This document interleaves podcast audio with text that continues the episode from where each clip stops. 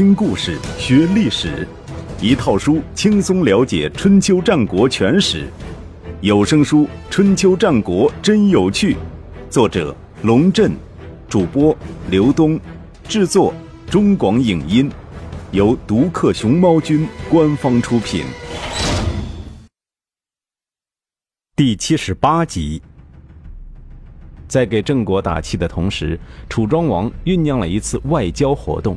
他派出两路使者，一路以公子冯为首，途经郑国，出访晋国；一路以文之无畏为首，途经宋国，出访齐国。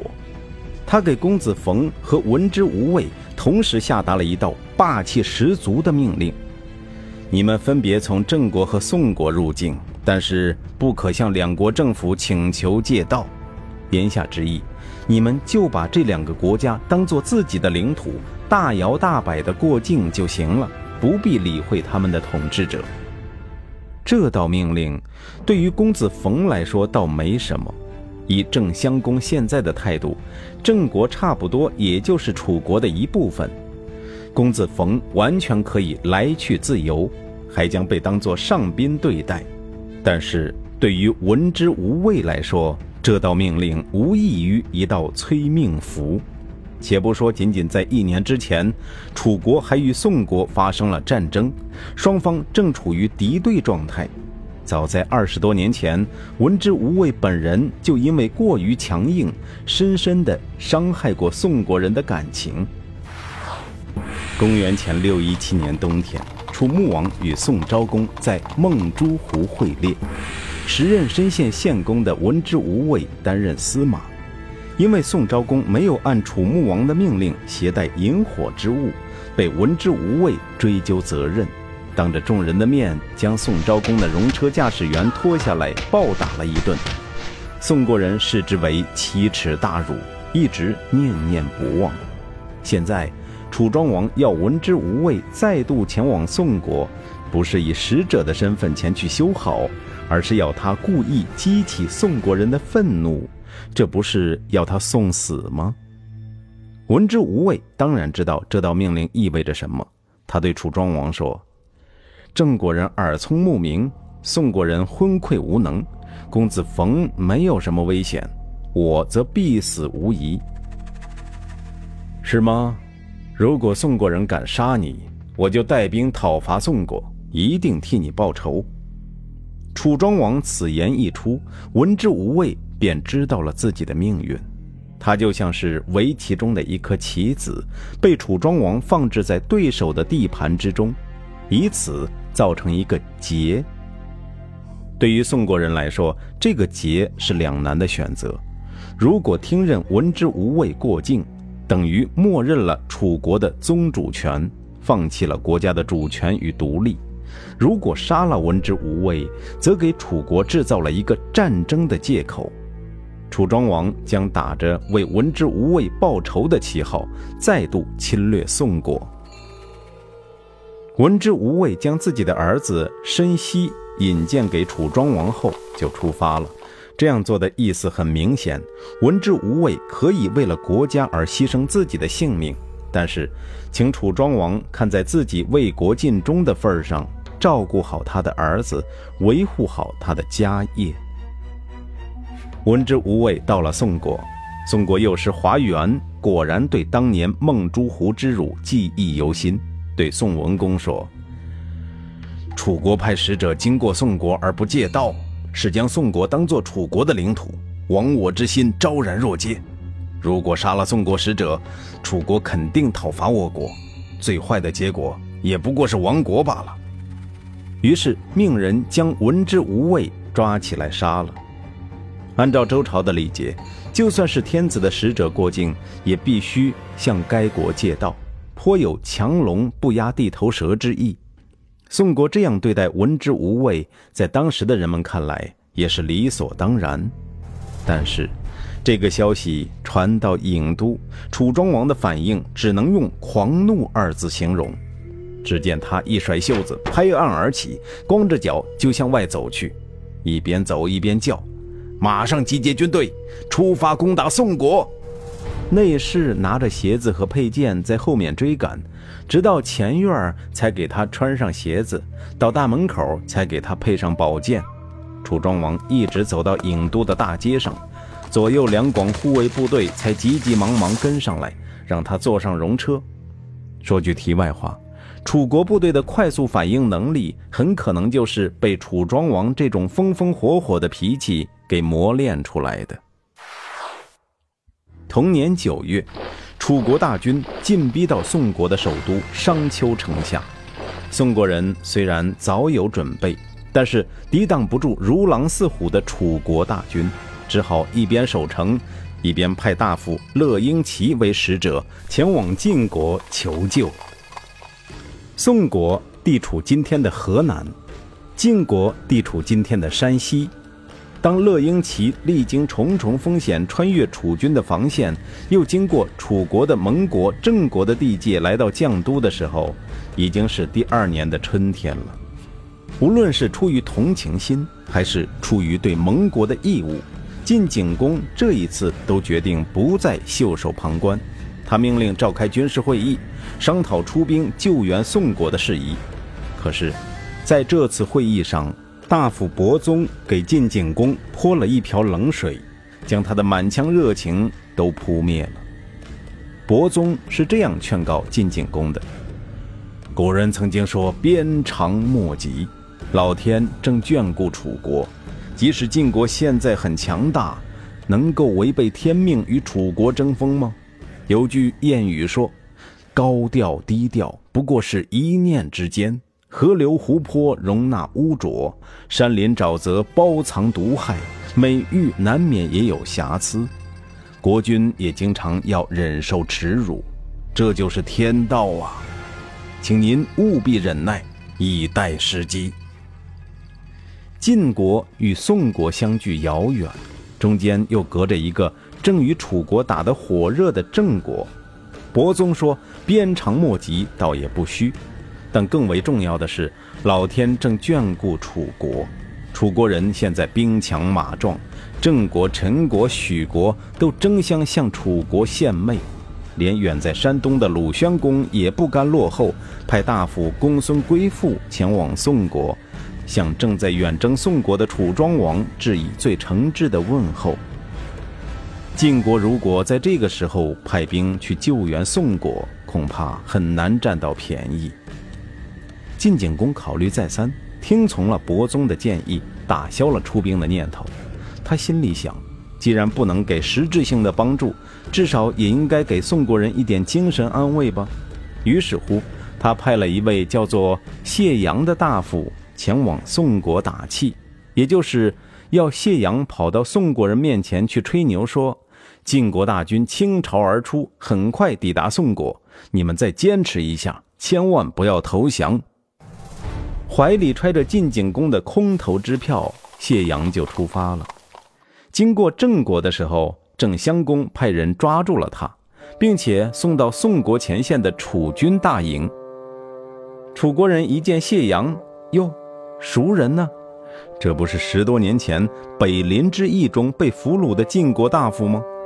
前几年刚被放回去，怎么现在又回来了？楚庄王得知这件事儿，也很感兴趣。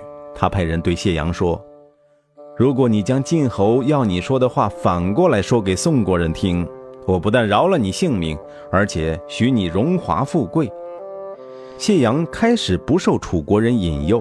经不起再三劝说，立场不够坚定，一来二去就应承了。于是谢阳被带到商丘城下，登上攻城的楼车，向宋国人喊话。他扯着大嗓门就朝城内喊道：“晋国大军正前来救宋国，你们不要屈服，援军马上就要到了。”楚国人一听。赶紧又将谢阳绑起来，拿臭袜子堵住他的嘴巴，送到楚庄王面前。楚庄王很生气，说：“你既然答应了我，又不遵守诺言，是什么理由？不是我言而无信，是你背信弃义。赶快去领受刑罚吧。”谢阳这传话的任务也完成了，绑着就绑着，也不挣扎了。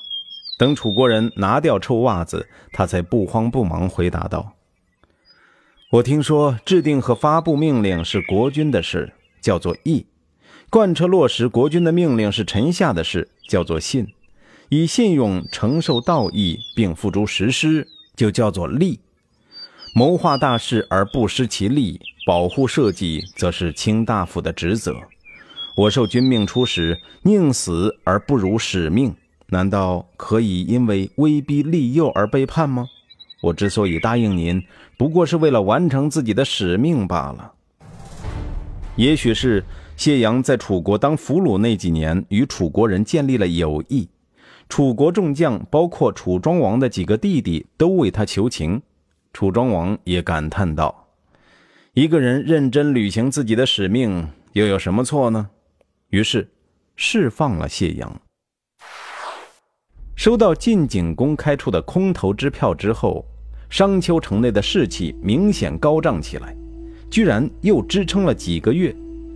楚庄王本来想打一场歼灭战，结果变成了持久战。掐指算来，楚军出国作战已经大半年，而商丘城仍然屹立不倒。加上劳师远征，后勤补给相当困难，形势对楚军极为不利。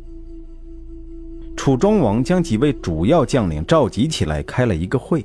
大家都认为再打下去没有太大意义，而且有可能给晋国可乘之机，不如撤军回国。楚庄王于是下令收拾家当，准备拔营起寨。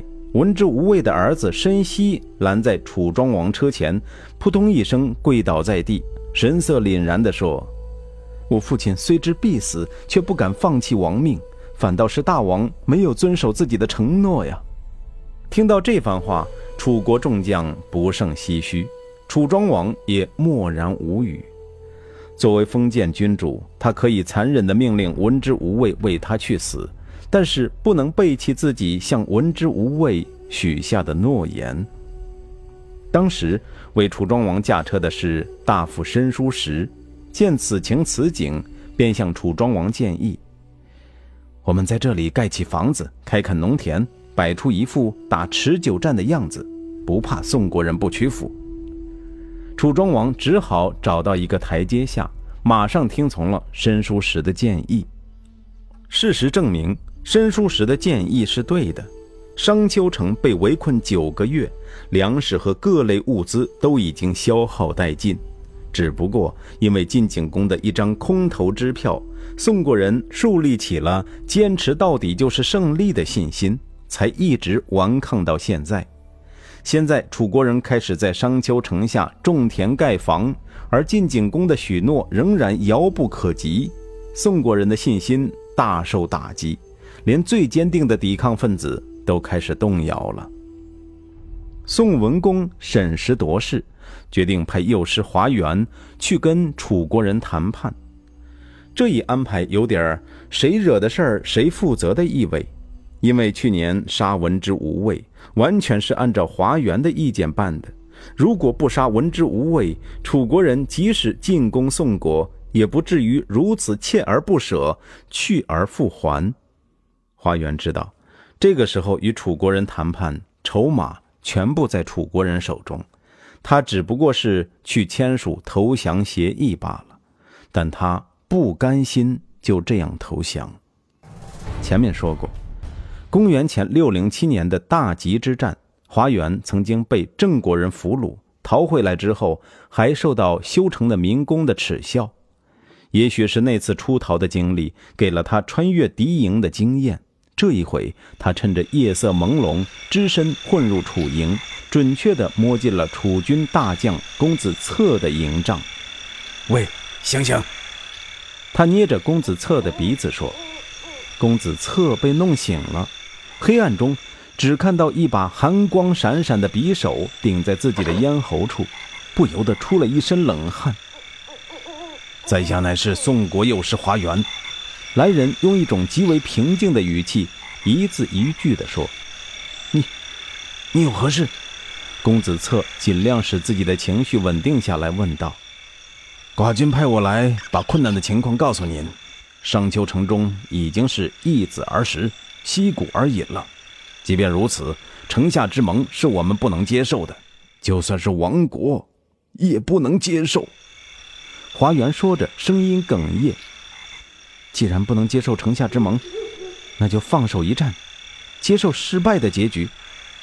公子策稍停一下，说：“就算你现在杀了我，这个结局也不会改变。”寡君的意思是，如果贵军后撤三十里，敝国唯命是从。公子策愣了一下，马上明白了这话的意思。原来宋国人并不打算拼个鱼死网破。但也不愿意受城下之盟的屈辱。换而言之，就算是投降，也要投降的有尊严。经过慎重考虑之后，他对华元说：“我可以答应你，立誓为盟。”花元说：“立誓为盟。”公子策郑重地说。第二天一早，公子策来到楚庄王的营帐。